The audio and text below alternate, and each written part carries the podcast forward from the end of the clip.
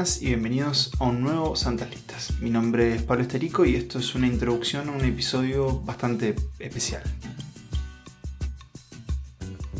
Eh, hace un año fuimos invitados con Nico y con Emma al Centro Cultural de España Montevideo a grabar un episodio en vivo sobre el cine del director español Pedro Almodóvar. En 2019 fue el año en el que se estrenó Dolor y Gloria, una de nuestras películas favoritas de ese año, y para nosotros fue un placer zambullirnos en, su filmografía con un episodio en vivo en el que, recordamos con mucho cariño. Lo, cierto es que lo teníamos guardado por una ocasión especial, eh, como pensamos que podía ser el estreno del nuevo trabajo de Pedro, La voz humana, pero como ese estreno se dilató y nosotros ahora nos encontramos preparando uno de nuestros episodios más ambiciosos, en el que vamos a explorar 20 años de cine uruguayo, y se cumple un año desde que nos presentamos en el Centro Cultural de España, nos pareció apropiado poder compartir este episodio inédito de Santas Listas que solo fue escuchado para los que fueron. Sin más, los dejo con, este recorrido que hicimos por el cine de Pedro y nos reencontramos en dos semanas. Como, como diría Nico al final de cada episodio, que viva el cine. Sebastián, eh, muchísimas gracias. Sí, bienvenidos a todos primero que nada a este, a este Santalistas en vivo, un poco especial, un poco diferente al, que hacemos habitualmente. Porque hoy nos vamos a plegar un poco más a lo que son nuestros episodios más tradicionales, ¿no? Sí, cierto. Ah, no vamos a hacer tantos juegos, eh, no va a haber tanta, quizás tanta interacción, aunque sí, si alguno tiene algo que decir, una pregunta, va a estar, va a ser parte de este episodio también. Es nuestro, nuestro Santa Lista más institucional y formal tal vez. Sí, sí, sí, sí, en, un lugar, en un lugar de, mucho prestigio además.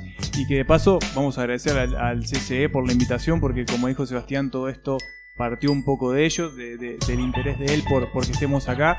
Y en cuanto nos llegó la invitación para nosotros fue nada, fue decirle que sí a todo lo que nos propusiese porque nos parecía que estaba buenísimo aprovechar para hablar además de Pedro Almodóvar en este espacio, ¿no? Eh, creo que el mejor lugar para hacerlo acá en Montevideo. Sí, sin dudas. Eh, y que además es un año bastante particular eh, con todo lo que tiene que ver con, con Almodóvar, porque bueno, es su cumpleaños, fue su cumpleaños número 70, está cumpliendo 70 años. es un año en el que estrenó película, Dolor y Gloria, película que ayer fue nominada a los Goya 16 nominaciones, creo que la deben haber nominado hasta mejor corto, eh, porque bueno, lógicamente los españoles están muy contentos con esta película.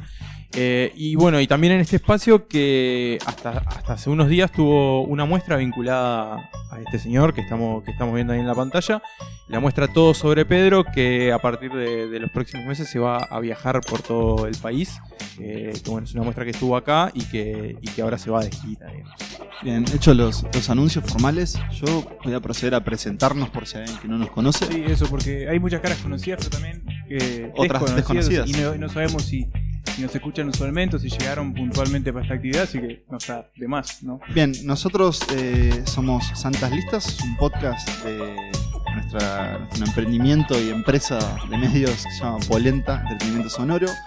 Y lo que siempre decimos que hacemos es que solemos intercambiar gustos cinematográficos eh, para generar una lista en común. Digamos, tomamos la idea de los rankings como un disparador para hablar de cine. Hoy vamos a hacer algo diferente y nos pareció que mm, el espacio estaba bueno para justamente cambiar por lo siguiente. Yo siempre me pregunto si en realidad un programa de radio es lo mejor para, para tratar el cine. Eh, obviamente a veces hay que ser muy descriptivo con las imágenes y, cómo, nos hace sentir. Pero bueno, hoy aprovechando el espacio y la pantalla, nosotros trajimos una suerte de, salpicado de, escenas del, cine de, Pedro, de Pedro Almodóvar. Y la idea un poco es construir, medio que entre todos, una especie de viaje a través de su filmografía. Eh, es una filmografía bastante extensa, y ya, bueno, un, un director de 70 años que bastante prolífico Así que ya les decimos que va a haber películas que quedaron afuera, por lo menos de la presentación. Y con una, filmografía además eh, muy particular porque se ha ido metamorfoseando. Si bien hay como señas particulares que uno ve una película y en dice, bueno, esto es una película de mover, también ha tenido muchas etapas y muchos cambios eh, y muchos puntos de vista eh, a lo largo de todas las décadas en las que ha trabajado. Y bueno, un poco la idea es eso, de ver como todas las caras de Pedro Almodóvar desde su costado más cómico e histriónico hasta su quizás eh, etapa más no sé llamarlo depresiva, pero sí tal vez más melancólica o, Sí. o tristona. Sin duda, ahí está llegando un poco más de gente. Por decir, por- bueno, por repetir, vamos a hablar del cine de Pedro a través de, de seis películas. Y bueno, cada uno trajo una escena en particular. eh, un poco también para sorprendernos entre nosotros, para ver qué generan esas escenas, que, que ya vamos a ir viendo. Y creo que es interesante, creo que el teléfono con interferencia. Creo que es interesante que, que vamos a ver que, que van a empezar a aparecer ciertos puntos en común, ciertos puntos diferentes, pero siempre una misma identidad. Creo que, que es fácil decir esta película es de Pedro Almodóvar.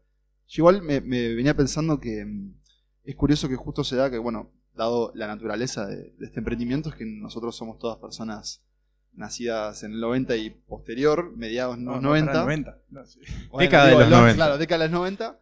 Eh, entonces, tal vez tenemos un- una relación, calculo yo, un poco más fresca con el cine de Almodóvar que puede tener alguien de 30 o 40 o para arriba, porque bueno, él ha estado activo desde los 70, si mal no recuerdo. Sí, No, claramente nuestra aproximación es mucho más cercana en el tiempo a, a Dolor y Gloria. ponele que fue la Bueno, película que sin duda este creo, que, claro, Dolor y Gloria, que es su última película, que que Nico ya un poco la presentó y, y vamos a hablar más tarde.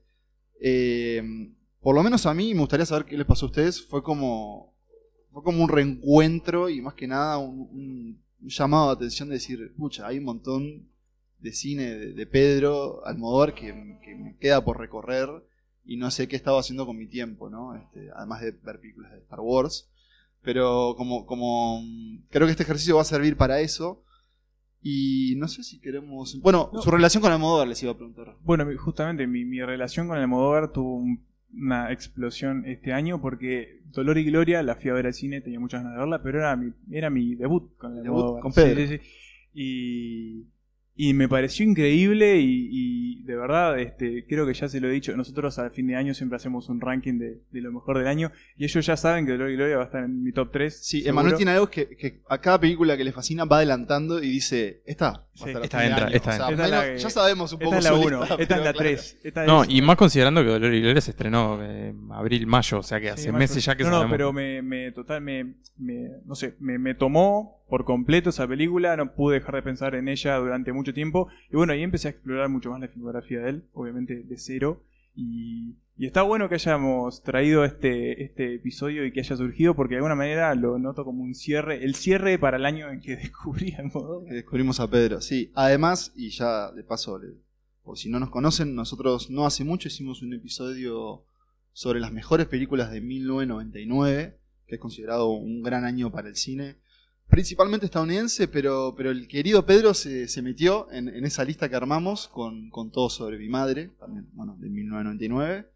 Y bueno, vamos a ver si está o no en, en la selección o la, curaduría de hoy. Para, me gustaría igual, antes que de, de arrancar las películas, saber si los que están acá eh, ya vieron, por ejemplo, si pudieron ir a ver Dolor y Gloria al cine este año o si la vieron por métodos este, Se pusieron el parche. Eh, no ¿Querés sé, hacer un ¿quién- clásico levanten la sí, mano? levanten la mano quién pudo ir a verla, quién la vio, quién, quién sabe de qué estamos hablando cuando hablamos de Dolor Tenemos- tenemos bien, algo, bastante, tenemos bien, varios. bien. Eh, creo que todos coincidirán que es una gran película y uno de los eh, No destacados estás del año. dejando mucha opción, pero. Eh, no, bueno, está, Claro.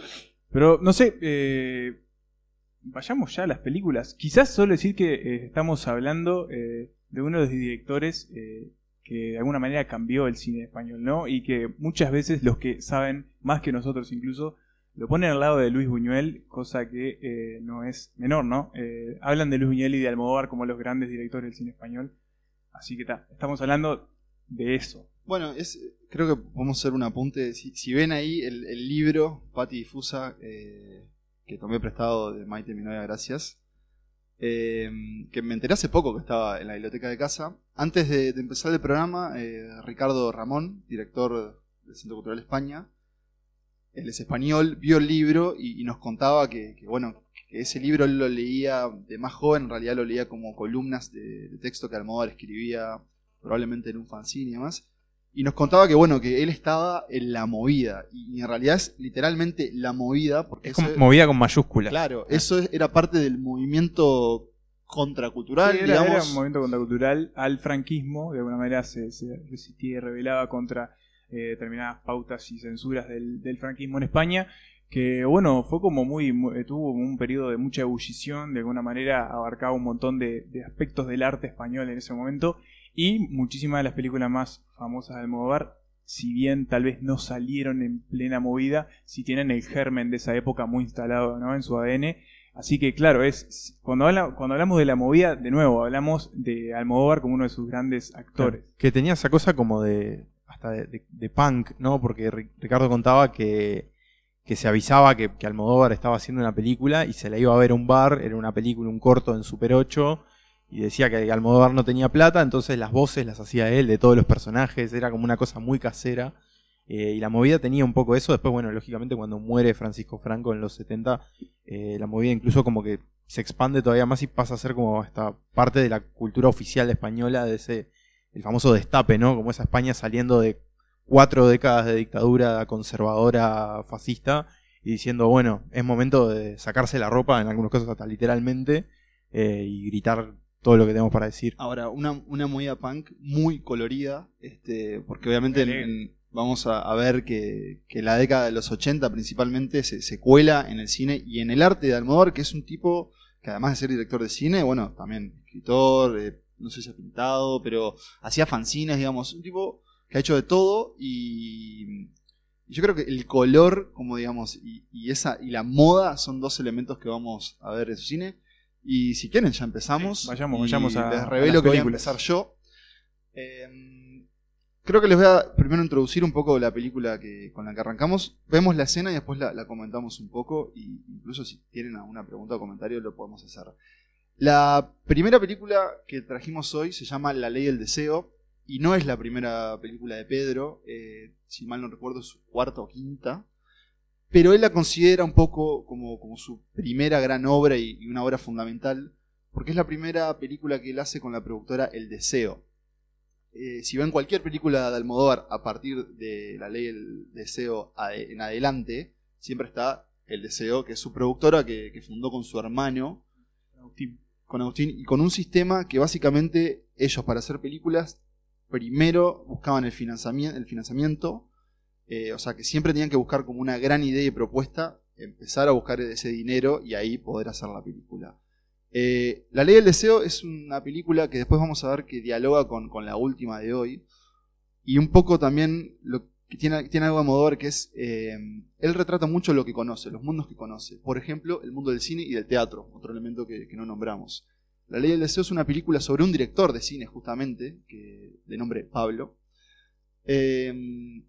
Director de teatro, perdón. Hace películas también, pero director de teatro.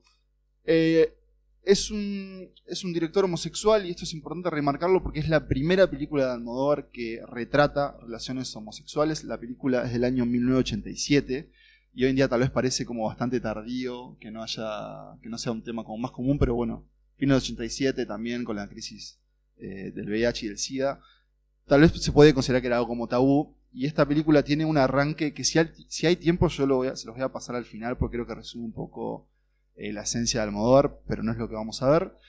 Lo que vamos a ver es una escena protagonizada por otro personaje que no es el del director Pablo, sino por su hermana, interpretada por Carmen Maura, que en realidad ella interpreta a una mujer trans. O sea, era el hermano del director Pablo, que ahora es su hermana. Y yo traje esta escena porque creo que introduce un elemento de la filmografía de Almodóvar que es polémico en el sentido que creo que ha, ha- ha hecho que mucha gente aprecie el cine, pero también ha hecho que otra gente se quiera alejar. Y es el melodrama.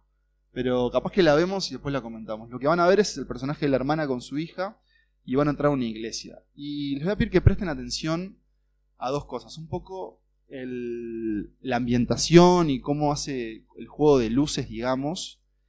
Y lo otro es a los diálogos este, y cómo se va transformando una conversación que va a tener lugar en la escena. enjuga mi llanto de amargo dolor. De pequeña era la solista del coro. Es lo único que echo de menos de esa época. Me recuerda mucho a un antiguo alumno. Él también cantaba en el coro. Padre Constantino. Soy yo. ¿Tú?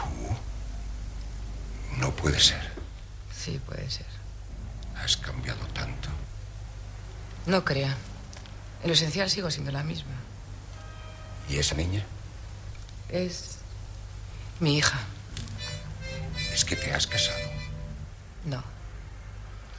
Me temo que estoy condenada a la soledad. Eso nunca se puede.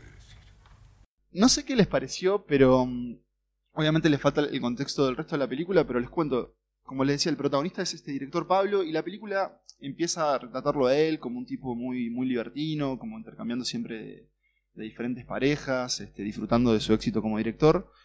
Eh, conocemos al personaje de la hermana y de repente se va el foco de- de- del protagonista de Pablo y tenemos esa escena y yo cuando estaba viendo me, me llamó muchísimo la atención porque quiebra un tono un poco más eh, dicharachero que, viene llevando la ley del deseo para esta escena como muy seria y a la vez un poco risible. Eh, y ahí estaba el elemento del, melodrama que, les quería introducir porque me parece que puede llegar a repetirse o no.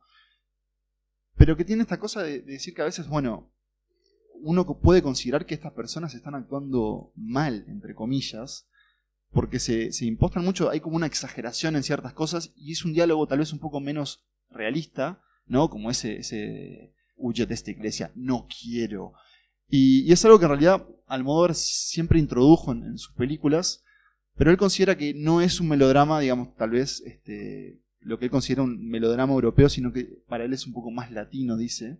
Porque si bien los sentimientos están a flor de piel, eh, él, él cree que llevan la escena, digamos. No importa tanto qué genere, como qué rompe, sino qué es lo que dicen los personajes. Y acá esta escena introduce un montón de, de elementos, digamos, temáticos narrativos de la película, que es, en una escena muy corta, tenemos la historia de, este, de esta mujer trans, que no sé si se entendió, pero ella fue abusada por el cura, eso, bueno, estaba como medio implícito, eh, que tiene una hija que en realidad no es su hija, y, y una cosa de que viene cantando y mira la cámara, Como, que, no se explica, y sin embargo él lo mete en la escena, y después en la película va a cobrar más sentido porque una historia que venía como muy, tal vez, este, muy relajada con esta historia del director, después introduce un elemento de thriller, hay un asesinato, hay una persecución y sobre todo hay deseo, esa ley del deseo. E introduce, que no lo, no lo pudimos ver ahora, introduce no porque ya haya aparecido, pero le da un mayor protagonismo a Antonio Banderas, que hace de un amante de- del director Pablo, que digamos se, vuel- se obsesiona con él y va a causar un montón de problemas. Yo trataré de no decirles qué pasa por si la quieren ver, pero la verdad es que se las recomiendo.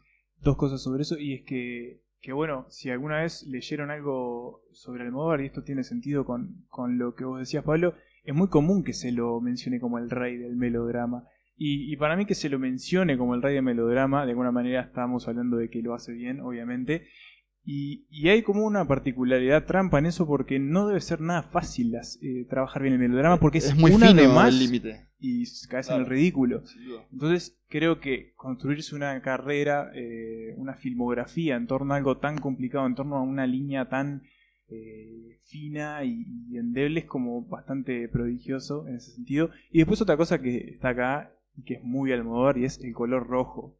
El rojo Sí, sí, sí, sí. está por todos lados en la película de Almodóvar y acá lo tenemos en el vestido de Carmen Maura. Bueno, y no, no- tal vez no la destaqué, pero Carmen Maura va a ser otra de las grandes estrellas de, de sus películas. que de hecho, si querés conectarlo, eso te iba a decir, que de es la protagonista de la segunda película de la que vamos a hablar hoy, que es Mujeres al borde de un ataque nervios, que se estrenó un año después de esta película, en 1988, y que termina como de gestar esta gran explosión ¿no? de Almodóvar en, el cine, eh, él como autor, como, eh, como parte este, de esta corriente melodramática, y quizás acá se vuelca a un lado mucho más histriónico y cómico y quizás como bizarro, si se quiere, como neurótico más bien porque es muy, es muy sencillo lo que sucede en esta película es que una mujer eh, que es Carmen Maura, Pepa, eh, que trabaja, y acá se conecta con lo que hablamos recién, trabaja como dobladora de comerciales y películas, está teniendo un- una, una especie de affair con, con otro hombre que trabaja con él, con otro actor,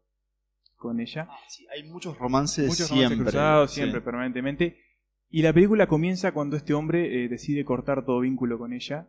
Obviamente, eh, ella cae en una desesperación que tal vez puede parecer exagerada, pero dentro del cine de Almodóvar es como muy, muy natural. Y eso lo único que va a, des- a des- a desencadenar es como un torrente de cosas que suceden sin control, de mujeres y hombres que se cruzan y a cuál más neurótico de todos. Eh, y es un poco quizás eh, como el exceso de el exceso de esta, de esta beta más eh, melodramática y, neurótica, ¿no? Y estos enredos que se van como entrecruzando permanentemente. Yo la escena que traje eh, es el momento en que ella, eh, que es Carmen Maura, eh, bueno, se, se da como termina de entender que bueno, ese romance ya no pasa más.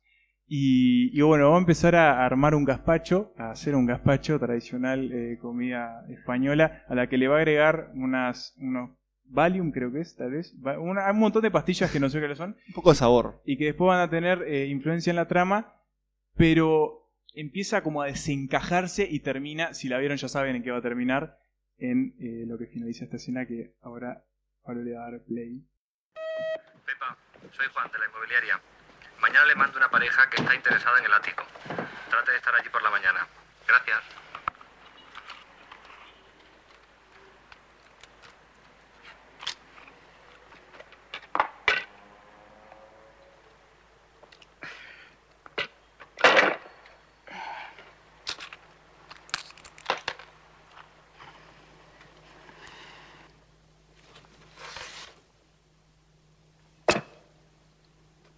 Estoy harta de ser buena.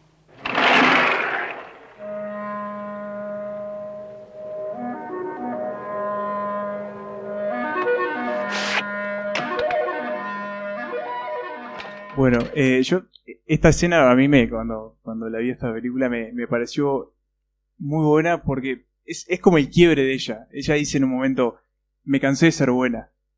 Entonces agarra todas las cosas del tipo, la guarda en la valija, se las va a tirar por, por la ventana y, y esta, esta película lo que tiene y es que es una película de personajes en el sentido que está es, un zoológico de personajes estrafalarios porque ella a partir de este momento va a transformarse en una mujer que lo único que le importa es la venganza, pero al mismo tiempo van a empezar a surgir eh, todo tipo de, de- otros personajes que se van a relacionar con ella. Por ejemplo, la antigua mujer de esta amante está bastante desequilibrada. Su hijo, que es Antonio Banderas, que lo único que puede hacer es besar a todo el mundo. O sea, eh, se queda a solas con alguien y lo besa, como tiene un impulso que le viene del padre. En un momento incluso le dice, sos igual que tu padre. Y un taxista que vende de todo en su taxi y es como aparece permanentemente en la trama. Y es como una película de enredos también eh, que fuerza el melodrama, como vimos en este momento, con la música, esa música muy, muy particular y muy estridente. Eh, pero eso, es que nunca termina de cruzar esa línea que lo pueda terminar haciendo algo ridículo. De, de lo quiche decís, pero hay algo igual, ¿no? O sea, Sí, sí, pero a lo que me refiero es que nunca te termina de parecer algo totalmente inverosímil. Y sí, lo que produce es muchísima risa y gracia. Yo creo que es de las películas de Almodóvar más divertidas que hay. Y muy bien condensada además en una película muy cortita de una hora 28. O sea, creo que... eh, que es algo que nosotros siempre agradecemos. siempre agradecemos. Excepto también si lo es- votan las si es películas. Scorsese. está bien. Claro. Así que- pero, pero bueno, esta película fue como la que también terminó de dar este impulso a Almodóvar con A ese a tándem de la ley del deseo. Y no lo dijimos, pero ta, ya lo vieron. Carmen Maura, dos películas seguidas con Almodóvar. Fue como una de las primeras chicas Almodóvar que le llamaban. eh, Ya vamos a ver a otra. ya vamos a ver otra más adelante. Pero bueno, que acompañó de alguna manera toda la primera parte de la filmografía con él. Y que después, bueno, tuvo algunas rispideces. Almodóvar tampoco es que sea un tipo muy fácil para tratar. eh, y bueno, algunas. Vos, vos que lo conocés, lo sabes. Yo que lo conozco, este, lo sé, y bueno, algunas relaciones terminaron no muy bien, como justamente la relación La con Carmen. Carmen Maura. Hay, hay otro elemento que, que tal vez sea necesario o, o podemos mencionar ahora y es el diseño de producción, Sí. el diseño de arte. Eh, Que vos decías algo recién, mientras estábamos viendo la escena, Pablo me decía, esa camisa seguro que es de él. Y es Y eso es algo muy propio de Almodóvar, de meter sus cosas Sí. en las películas, Y es sus propias que cosas. creo que acá lo, lo podemos ver que ningún elemento parece librado a- al azar en, en esa decoración. Generalmente son películas que suceden mucho en espacios interiores, que es algo también del melodrama. Esto es en Madrid, ¿no? Está bien, la ley de eso también. Pero de- si vos te puedes a fijar, todo está elegido desde el cuadro, eh, bueno, cómo está armada la cocina. eh, y siempre es curioso saber si eso era de él, si, si- si Sí, responde es- como a, a- a lo que él cree que es su sentido de la estética. Es tan de meter las cosas que en Dolor y Gloria metió la casa. Claro. Digamos, la casa del protagonista es la casa de Almodóvar. O sea que, que sí, que es un tipo que, que hace mucho eso, le pone mucho de sí mismo, incluso objetos, a sus películas. Así que bueno, ahora me toca a mí y nos vamos Saltamos. unos años más adelante porque esto se llama Almodóvar a través de los tiempos. Y así como vimos esta etapa de, de consolidación, digamos, de, Pedro Almodóvar como, director, ahora nos vamos a una etapa con las siguientes tres películas en las que él ya está consolidado, ya es una estrella del cine español, incluso mundial. Este, o sea que ya vamos a ver un, un Almo- Almodóvar más maduro. Y la primera película de esa etapa es, eh, bueno, la que ya hablamos en este podcast, eh, es la película Todo sobre mi madre, de 1999. Es considerada, por supuesto, que una de sus obras fundamentales es la película con la que ganó el Oscar a Mejor Película de Habla no Inglesa eh, en la ceremonia del año 2000. Es una de sus películas más premiadas también, eh, como bueno, ahora lo está haciendo Dolor y Gloria. Y acá vamos a ver algo, eh, la, la escena que vamos a ver, ahora les doy un poco más de contexto de la película, pero bueno, repite esa cuestión del melodrama, el melodrama bien hecho.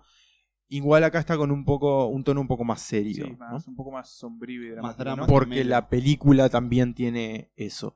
Eh, Igual, igual eh, durante muchos momentos también es muy graciosa, sobre todo por determinados personajes que se van a ir cruzando. Por supuesto, que justo no los vamos a ver acá, pero, pero sí, tiene, tiene unas escenas muy, muy graciosas.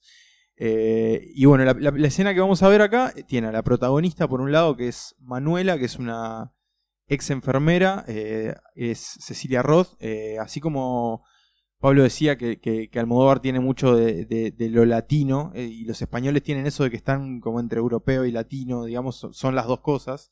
Pero Almodóvar ha trabajado mucho con latinos reales argentinos, particularmente porque si hay un, un pueblo latino melodramático y exagerado, es el argentino.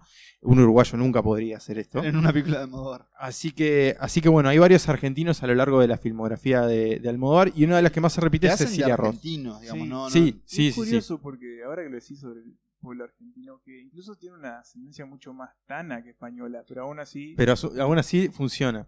Esta película, de hecho, tiene dos argentinos porque hay un cameo de Fito Páez, que era la, eh, la pareja de Cecilia Ross en ese momento.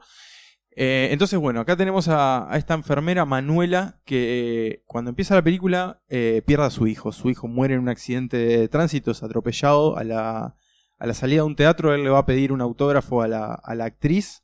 y en esa corrida, una noche de lluvia, un auto le, le pasa por encima.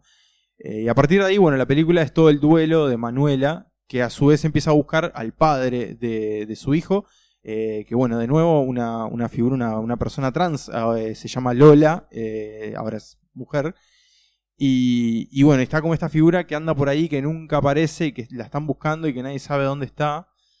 Y a su vez tiene algo de que los dos, tanto Manuela como Lola, son sobrevivientes de la movida, justamente, ¿no? De esos años de los 70 a los 80. Eh, y es algo que se da bastante en las películas de Almodóvar porque sus protagonistas suelen ser como él, sobrevivientes de esa época. Gente que no la mató el SIDA, gente que no la mató las drogas y que sobrevivió para contarla eh, y que acá están del otro lado, ¿no? En cierta forma, esta etapa de la carrera de Almodóvar son como los sobrevivientes de esa época veteranos. Después ya los vamos a ver como más aceptando la vejez. Así que bueno, la escena que tenemos acá eh, se da bastante más adelante en la película y es el encuentro entre Manuela y Lola. Finalmente se logran encontrar en un funeral que no es el del hijo de ellos, sino que es el de la hermana Rosa, que es una mujer a la que Manuela ayuda, es una, una- monja eh, que está embarazada de Lola y que Lola también le contagió el VIH, el SIDA. Eh, o sea que bueno, se produce este encuentro en el funeral de Rosa, que, que muere lógicamente por la enfermedad. Y bueno, melodramas varios. Eh, tiene la particularidad de que es la primera película de Almodóvar que no transcurre en Madrid, sino en Barcelona. Esta escena que vamos a ver es en Barcelona.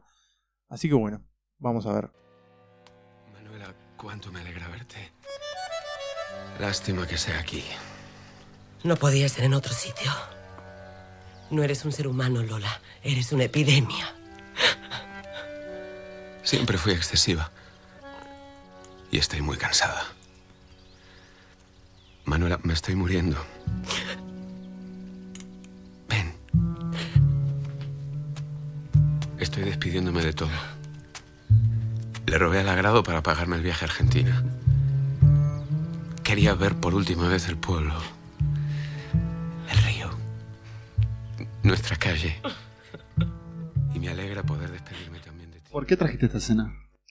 Creo que porque muestra que, que puede hacer buen melodrama porque tiene como esa cosa también del melodrama del está muerto y las lágrimas. Pero también muestra el lado dramático de Almodóvar. Cuando Almodóvar quiere hacer las cosas en serio, las puede hacer en serio. Te- te impacta. Yo recuerdo esta Claro. escena y. Es, Es es- que es- es justamente una- es- claro, es por toda la película construye este momento. este Exactamente, es como el, el clímax emotivo de, de esta película. eh, y bueno, tiene como esa cosa de que sale un poco de los registros tradicionales de Almodóvar, aunque tiene como esa marca de identidad. De hecho, si nos fijamos, acá no hay rojo, salvo en el pelo de Lola, hasta ahí nomás. Eh, entonces fue, fue eso, fue, fue, es la escena que te pone los pelos de punta eh, y te, te eriza. Y bueno, fue, fue básicamente, Es- básicamente por eso. Es, es interesante reviéndola y es que me, me llama la atención que ellos se, en la conversación nunca están en el mismo plano, si notan. Siempre, siempre es ella habla, después va él, ella, perdón. Sí, plano contra plano. Plano contra plano, claro, pero, y, y rara vez los pone juntos, digamos, porque ellos, los personajes, están separados. Eh, creo que también es, es vale destacar que Almodóvar en su cine tiene una forma de encuadrar rostros eh, y, y aprovecha para mí muy bien los, los primeros planos o incluso los, los planos americanos, ¿no? Como de la cintura para arriba. Y muchas de sus películas suelen ser caras a veces eh, y conversaciones. Sí, eh, cara de gente hablando, básicamente. Sí, pero, pero es- también es como que hace a estos rostros eh, y genera obviamente algo ya de- desde lo actoral memorables, eh, para mí parece. No sé si eso se repite en la próxima película. La próxima película es Hable con ella, del 2002. Acá saltamos, vamos al, al siguiente, al siguiente siglo, al siguiente década. Eh, y acá lo que sucede, yo quería traer, antes de específicamente meterme en eso, quería traer y recordar, no sé si todos vieron el discurso o escucharon el discurso de Lucrecia Martel cuando, porque no lo dijimos, pero este año en el Festival de Venecia se homenajeó a Almodóvar con el premio de la trayectoria y Lucrecia Martel, que fue una de las eh, estaban, era parte del jurado, era presidenta del jurado. Presidenta del jurado. Sí, era presidenta del jurado del festival. Hizo un discurso muy bueno que se replicó mucho en las redes eh, sobre, bueno, un poco lo que había significado Almodóvar tanto para ella como para el mundo del cine eh, durante todas estas décadas. Y una de las cosas que decía Lucrecia, que para que no sepan quién es, porque puede ser, es una cineasta argentina. Eh, Le dedicamos un episodio. que le dedicamos un episodio, lo pueden ir a rastrear a los anales de Santa Uno de nuestros más escuchados, sorpresivamente. en YouTube, eh, sobre todo. En YouTube, Cosa sí. rara, pero bueno. Eh, se debe haber filtrado en Salta o algo y anduvo bien.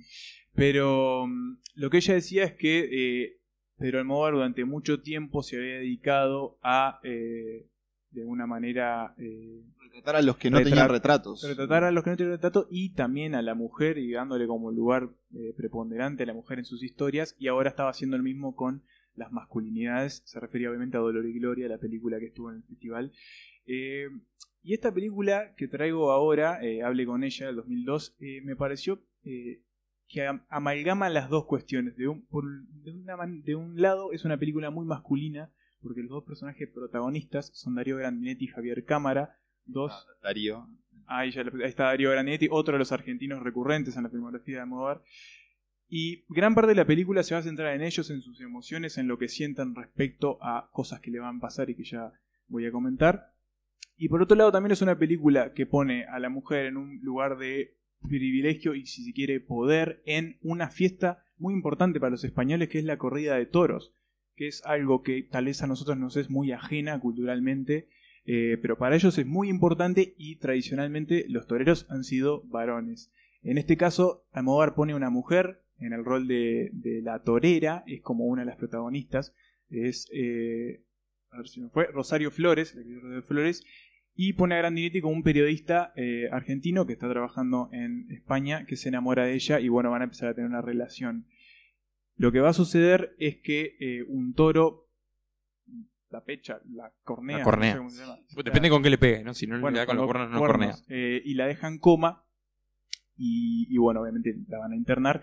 Y Grandinetti, bueno, empieza como una especie de, de- de penitencia al lado de ella. Está como durante todo el proceso. Y ahí es donde conoce a Javier Cámara, que es este actor español muy popular hoy, que está muy, muy joven en esta película y hasta resulta gracioso porque tiene pelo, ahora es pelado. Eh, que está encargado de cuidar, él es un enfermero, está encargado de cuidar a otra paciente que está en coma hace mucho tiempo, hace cuatro años, que es Leonor Whiteling, que para más referencias está casada con Jorge Drexler. Así que, que bueno, ahí tenemos la pata uruguaya.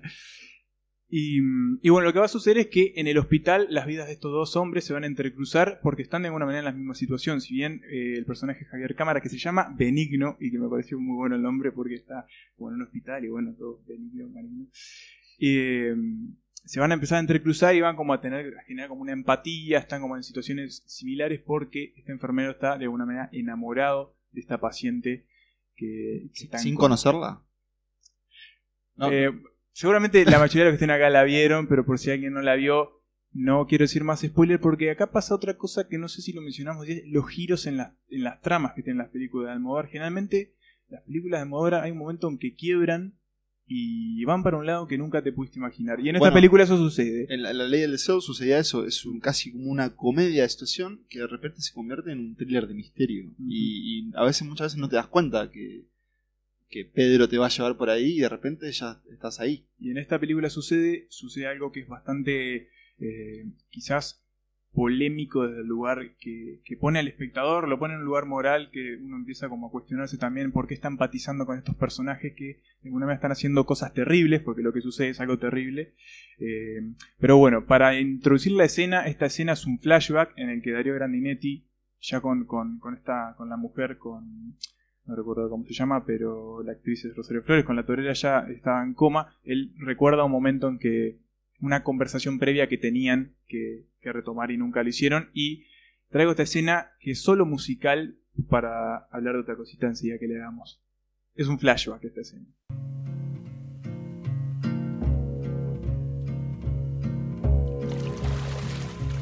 Dicen que por las noches no más se le iba en puro llorar.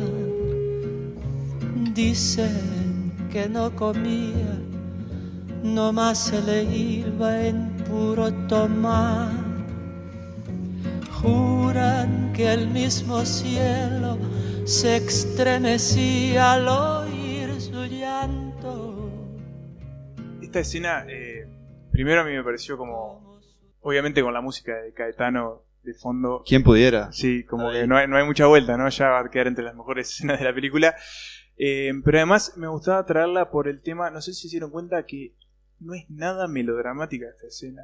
Es todo la emoción contenida en, las- los rostros de ellos, tipo la lágrima de Grandinetti ahí, los ojos aguantando como las lágrimas por esta cuestión que tienen que conversar ahora.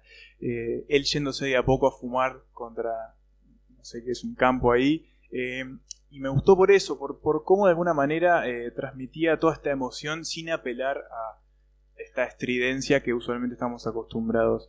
Perdón, igual, ¿cuál- ¿por, qué están, ¿por qué está Caetano en esa fiesta? Digamos? Es, un, No. ah, es un músico que está ahí. Sí, pero... hay- Cantando en español. Iba a hablar justamente eso porque la música en, la, en el cine de Pedro Almodóvar es muy importante y él ha hecho muchas entrevistas que no la elige porque sí, sino que tiene que ser funcional eh, a la trama, lo que está contando, que muchas veces él se enojaba con las películas que le encajaban en una canción porque era linda y no tenía nada que ver. O era una canción popular. O era una canción popular. Bueno, en este, eh, él trata de que la música que él utiliza de alguna manera cuente y diga algo sobre la película que él está, está haciendo.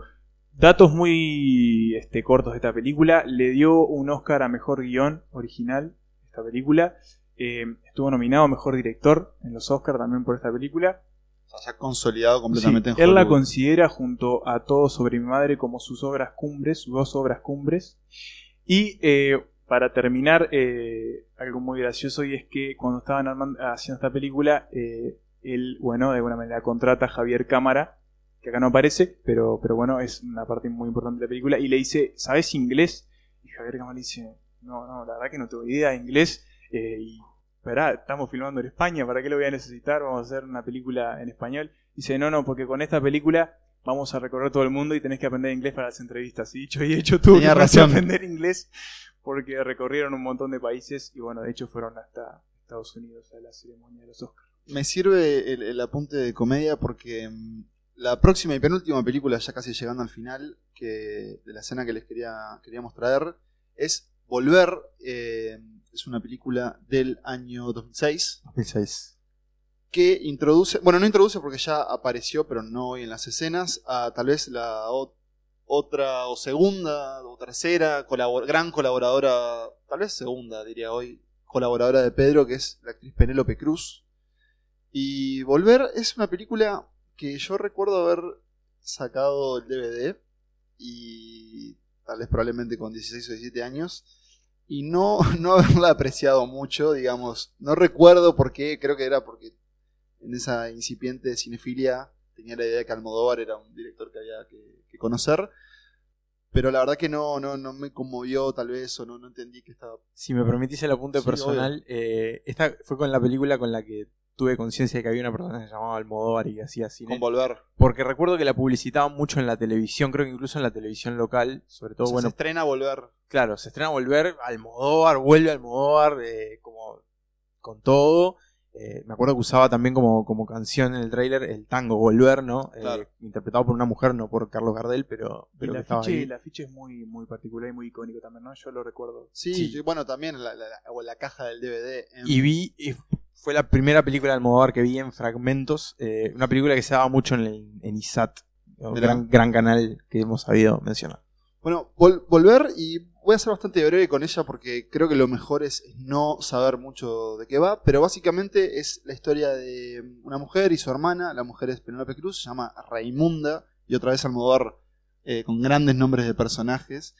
Raimunda es una mujer trabajadora, tiene como tres trabajos, tiene, tiene un esposo que no la aprecia, interpretado por el señor, el actor que interpretó a José Mujica, Antonio de la Torre. Antonio de la Torre, eh, un borracho Antonio de la Torre en la película, que no va a tener un destino muy afortunado, pero la película se empieza, empieza a transformar cuando se empieza a sugerir que mm, la madre de Raimunda, su hermana, que está muerta, eh, ha vuelto como fantasma.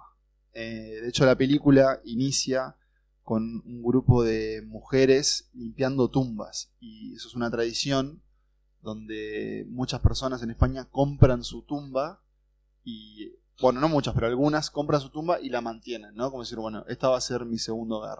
O si alguien, en este caso son muchas viudas que van a limpiar la casa, bueno, el nuevo hogar donde descansan sus, sus esposos. Lo, lo interesante es que, se introduce esta trama fantasmal eh, de una forma muy, muy particular en la que creo el, el espectador, o al menos yo, nunca se sabe qué es lo real y qué no. Hay como una especie de realismo mágico, eh, porque de hecho empezamos a ver a este fantasma, a esta madre, que es Carmen Maura. Que fue, perdón que te interrumpa, que Por fue, eh, se habían peleado, obviamente. La reconciliación. Volvieron para esta película y después se pelearon de nuevo y ahí ya no hicieron más nada. Pero por lo menos sirvió para que vuelva para esta película. Lo bien que hicieron, porque mm, volver. Yo traje una escena un poco más, tal vez, de, comedia muy brevemente, porque básicamente el, el- disparador de la escena es una, es una flatulencia.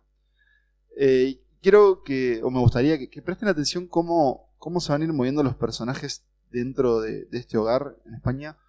Muchas veces en sentidos como laterales y también como la película, o sea, perdón, cómo la escena va a cambiar rotundamente de lo que está pasando en cuanto a sentimientos y, y se va a transformar. Y eso pasa mucho en las escenas de, su cine. En esta escena, Raimundo está llegando a lo de su hermana y el fantasma de la madre ya está en este hogar. O sea, la hermana de Raimunda ya sabe, ya conoce su presencia.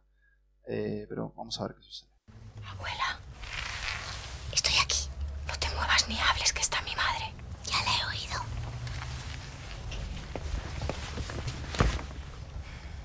Te lo instalamos gratis. ¿Sole? ¿Y la rusa? ¿Quién es la rusa? ¿Una que tengo para ayudarme?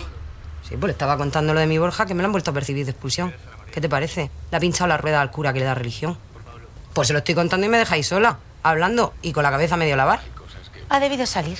No, que ha debido, no. Que se ha ido corriendo. Parte del encanto que tiene el cine Almodóvar es que, de alguna forma, cotidianas, porque en este caso es una película que habla mucho sobre este como un grupo de mujeres con, bueno la hermana es peluquera ella trabaja en un restaurante es lavandera todas siguen con un poco tradiciones heredadas de sus familias y, hay muchas escenas sobre ella yendo a la feria o, atendiendo un restaurante. Y a través de esa cotidianidad él, habla va, va a introducir otros temas sobre bueno obviamente el duelo también el abuso que es que está como muy presente también eh, en sus películas en este caso es, es el abuso sexual. Em, y es fascinante cómo, cómo de a poco te va introduciendo esas ideas que, que tal vez en, un primer visionado no, no aparezcan, pero con hilando un poco más fino, están ahí.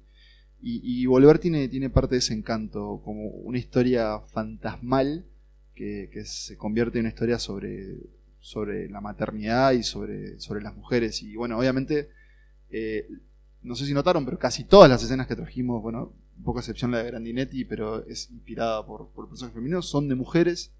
Y vos lo decías con el, con el discurso de Lucrecia, y es que es un, cine- un cineasta que se dedicó toda su vida a retratarlas eh, hasta ahora. Hasta ahora. Porque la película con la que vamos a cerrar, eh, lógicamente es la más reciente de Almodóvar, Dolor y Gloria, película de, de este año, en la que nuevamente hay un protagonista masculino, como pasaba con... Y, y que forma parte de algo así como una especie de, de trilogía, o sea, Almodóvar al menos la considera como parte de una trilogía con La Ley del Deseo y con La Mala Educación, que es una de las que hoy no, nos quedaron afuera, porque las tres están protagonizadas por hombres que son directores de cine y en las que el deseo y la ficción tienen eh, un peso para la, para la trama. Y la ficción, eh, digamos, no solo está en esta película, sino también estaba un poco en Todo sobre mi madre, esa cosa de- la- del teatro ahí como siempre presente, el cine también muy presente, lo mismo que en esta película. Eh, creo que, ese es uno de los grandes puntos de contacto entre esas dos películas que, justo me tocaron a mí, el cine y el teatro como elementos de, construcción de la identidad de uno, digamos, soy las películas y las obras que, vi eh, y que también permiten una, como una herramienta para contarse a uno mismo, ¿no? Almodóvar siempre ha usado el cine para contarse, más que nada lo hace en Dolor y Gloria, que tiene mucho de autoficción. Eh, y también, bueno, hay otros puntos de contacto. La figura de la madre está presente en estas dos películas. Justo en esta escena que vamos a ver de Dolor y Gloria, no, pero, pero la figura de la madre, que es interpretada por Penélope Cruz, está también muy presente. Y nuevamente esa cuestión de los sobrevivientes de la, de la movida, ¿no? Los que no se, pudo, no se pudo llevar el SIDA y los que no se pudo llevar la droga y que sobreviven para contarlo como, como Almodóvar, ¿no? Justamente que bueno, que esta película se ubica desde el lugar ya de- del viejo, digamos, que se sabe viejo, que se sabe que le va quedando poco y que empieza a mirar para atrás y a arrepentirse de algunas cosas, a enorgullecerse de otras. eh, y bueno, eso está, estaba lógicamente muy, muy presente. Así como Pablo decía que, que él había elegido una escena en la que el protagonista no estaba, en este caso pasa lo mismo. Eh, a la persona que vamos a ver ahora no es, la, no es el protagonista de la película, que es Antonio Banderas, en su un- una colaboración con, con Almodóvar mucho más tardía. Creo que estado como 15 o 20 años sin hacer nada. Exactamente, desde ahí, de los 80, más o menos, la- las dos que mencionaron ustedes. La piel que habito. La piel que habito fue la, la- la siguiente, digamos, pero ya en 2011. Y en el medio, bueno, había pasado un poco eso de que Almodóvar no estaba muy conforme con su actuación. Eh, y por eso lo había dejado Lo como puso- un poco. lo puso en el freezer. puso en el freezer. Eh, Yo te pero llamo, le. Volvió Yo con te- todo, porque ganó en Cannes, por Claro. ejemplo, banderas por este papel. por este papel. Eh, y de hecho, bueno, también en el medio Banderas se fue a Estados Unidos, ¿no? Hizo su carrera allá también, de hecho, tam- también estuvieron un poco desencontrados. Y de eso hay algo en esta película en la que Banderas interpreta a un director de cine, se llama Salvador Mayo, que tiene muchos elementos de Almodóvar. De hecho, el afiche es, o sea, y, y- El pelo. El pelo, el físico, es- la es apariencia, Pedro, claro. y eso creo que él lo ha dicho, si bien es, es una autoficción y es autobiográfico. Bueno, vos tú lo dijiste, la casa La casa de Salvador es la casa de la casa Almodóvar. de, de Pedro. Exactamente. Eh, pero el que vamos a ver acá es a Alberto, eh, el, ese es el nombre del personaje, que eh, fue actor de una película de Salvador Mayo en su juventud, algo así como el Antonio Banderas de esta ficción, eh, que durante muchos años estuvieron desencontrados porque a Salvador Mayo no le había gustado cómo había actuado él en la película, y que se reencuentran. O sea, o- o- otro guiño a Otro relación guiño, con, exactamente. Banderas. y que se reencuentran en el presente porque la Cinemateca Española, digamos, va a pasar de nuevo la película que hicieron juntos. Entonces, bueno, a Salvador le pega un poco la nostalgia, se reencuentra con él, reinician su amistad, se vuelven a drogar juntos, eh, vuelven, Chinos. fuman los chinos, que básicamente fumar heroína. Eh, y un poco, bueno, como que reinician ese, ese vínculo y Alberto empieza a explorar lo que ha hecho Salvador en estos años. Se nos dice que Salvador en realidad está como un poco retirado del cine y que está muy aquejado por las enfermedades y dolores crónicos y enfermedades diversas y de todo tipo. Básicamente está hecho pelota, Salvador. Le duele Eh, mucho la espalda, tiene problemas de espalda. Exactamente, y migrañas y tiene como un montón de, de cuestiones ahí. Entonces Alberto se encuentra eh, en un momento que, Salvador está completamente drogado, eh, él no se droga y se va a, su a la computadora de Salvador y encuentra un texto eh, autobiográfico y le pide para interpretarlo en un teatro, que básicamente es lo que vamos a ver ahora. Es un fragmento de esa actuación, eh, se convierte en un monólogo, él lo hace como un monólogo, que bueno, otro punto de contacto con So- todo sobre mi madre, que también tiene un monólogo muy icónico. Eh, pero bueno, acá lo que vamos a ver en realidad es ese monólogo que también es muy eh, melodramático, pero es mucho más bien, eh, mucho más dramático y punto. Es el momento emotivo, digamos, de, de la película. Y hay otro personaje Y también. hay otro personaje porque él empieza a hablar, esa memoria que él empieza a, a- a contar, tiene que ver con un viejo romance que- con, un, con un hombre llamado Marcelo. Y bueno, eh, hay alguien en la, en la platea, en- el público, que se va a sentir muy identificado con esa historia. Nico, ¿puedo apuntar algo? Una de las mejores escenas, escenas del año. Sí, yo estoy, estoy de acuerdo. Y tiene un baile, y tiene un baile muy Joker también, que, que no lo vamos a ver acá, pero que también está, está excelente. O sí, lo vamos a ver. O sí. Conocí a Marcelo en un váter lleno de gente. No era la primera vez que lo veía. Pero fue esa noche, después de rozarnos casualmente, cuando descubrí que me gustaba aquel chico. El fin de semana lo pasamos entero en la cama. Y cuando quise darme cuenta había pasado un año y ya no podíamos vivir el uno sin el otro. Estábamos en 1981 y Madrid era nuestro. Increíble filmar teatro así. Hizo teatro en el cine, Almodóvar. O sea, ya con eso ya está. O Ya sea, o sea, ¿tenemos tiempo de pasar toda la película? Eh, ¿La tiro a, para mí, atrás? a mí lo que pasa con esta, con esta escena es que, no sé, cada, cada una de las palabras es como que se, se te clavan, ¿no? Eh, en el momento en que él dice que estábamos en Madrid, era 1981, es tipo, como se te pone la piel de gallina, no sé, es, para mí es impresionante esta escena y, y resume un poco como la emoción y, que tiene esta película y el juego de miradas que hay en muchísimas escenas en el momento en que Baraglia va a buscar a, a Banderas y tienen como un momento de reencuentro y de recuerdo. Esa escena también es formidable y para mí es una de las grandes películas del año sin duda. Esta escena eh, logró convertir a mis padres que, bueno, coincidió que nosotros con mi novia viviendo en Francia, mis padres nos fueron a visitar un día lluvioso horrible, con los convencí de ir a ver Dolor y Gloria. Mi madre me dijo, no me gusta ninguna película de Almodóvar, pero vamos igual. Mi padre no emitió opinión. y y nos, nos sentamos separados, porque a mí me, gusta sentarme bastante adelante en el cine, ellos se sentaron atrás. Y tal vez Maite pueda recordarlo, pero yo estaba muy nervioso de pensar qué les iba a parecer la película. Y les encantó.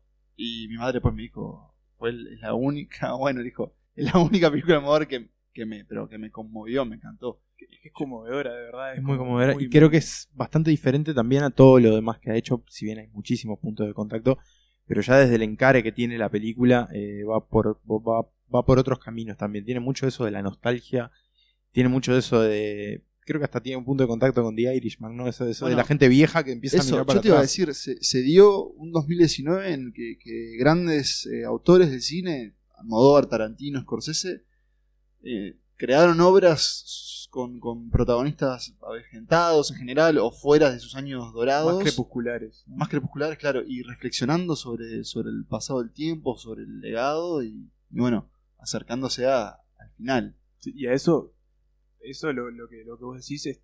uno- Terminar bien arriba este, Bien este positivo. sí, uno te pones a pensar y, y el tremendo año que tuvimos, ¿no? Este año, un montón de gente estrenando películas, gente que, que importa o que de alguna manera tiene algo que contar y que ha contado un montón de cosas a lo largo de la historia, estrenando como películas muy importantes para sus propias carreras, como cierres, eh, bueno, Scorsese, eh, Almodóvar, que seguramente no sean cierres y sigan haciendo más películas, ¿no? Pero de Pero alguna manera son como pequeños aprontando el final, y digamos, de una alguna cosa manera así. como que termina un ciclo Bueno, y hablando de finales, Hablando de finales, yo traje, eh, a mí me gusta cerrar con lecturas. traer cosas extra y una entrevista que le hicieron a, a, a Almodóvar, me olvidé de anotar el medio, pero no importa, es real esta entrevista. Eh, el periódico, no, es del periódico. Antes que la leas, para cerrar, eh, de nuevo queremos agradecer a, a Sebastián y a la, gente del, del CCE, a Paula también, Sí, sí, un aplauso por la invitación. que- Y obviamente a ustedes por venir y escucharnos. Creo que nos, nos extendimos un poco de tiempo, pero, pero bueno, era necesario. Así que, por lo pronto, tal vez nos despedimos nosotros y, y vos te despedís con las palabras de Sí, Pedro. Simplemente dos cosas para agregar, eh, por si saben de alguien que no pudo venir o por si quieren escucharlo después de esto de nuevo. Esto se va a publicar en todos nuestros canales habituales, Spotify, Google Podcast, Apple Podcast, eh, Si Audio Boom, etcétera, Si etcétera. acá hay alguien que alguna nos está escuchando por primera vez en vivo, bueno, están todos nuestros episodios en Spotify. Hay más de 70, o sea que tienen Sí, para rato. Sí, sí, creo que andamos por ahí. sí. Hay un Así boletín también semanal. Sí, sale. Después le pasamos todos los, todos los datos, pero bueno, eh, por las dudas que. Pero bueno, que sí, ha de sido un placer estar acá eh, hablando de, de No sé, Almodóvar. no sé si dijimos, pero. Él es Emanuel Bremerman. No, nunca dijimos Nicolás, nombre. Nicolás Emanuel. Tavares y yo soy Pablo Estarico. Y bueno, de nuevo, gracias por venir. Emma, Y bueno, nos, nos Sí, despedís. habla en estas eh, esta entrevista Almodóvar habla un poco lo que significa para él el cine, que de alguna manera es lo que hemos estado hablando durante todo este capítulo. Y bueno, le preguntan, ¿para usted cine y vida son la misma cosa? Y él dice, sí, y es horrible, porque me dirás, siempre puedes hacer otra película, pero no sirven todas. Además, después de mi operación de espalda creí que no podía estar tanto tiempo de pie para rodar Julieta, la anterior película de Gloria, porque rodar es un acto muy físico y tienes que estar muy mentalizado. Estaba aterrado. Sin embargo, el dolor desapareció mientras hacíamos la película y cuando terminamos volvió. Y ahí le pregunta, así que para usted el cine tiene algo curativo. Eso demuestra que el cine no es que sea importante en mi vida, es que es mi vida. Sin el cine, mi vida tiene poco sentido. Muchas gracias por venir.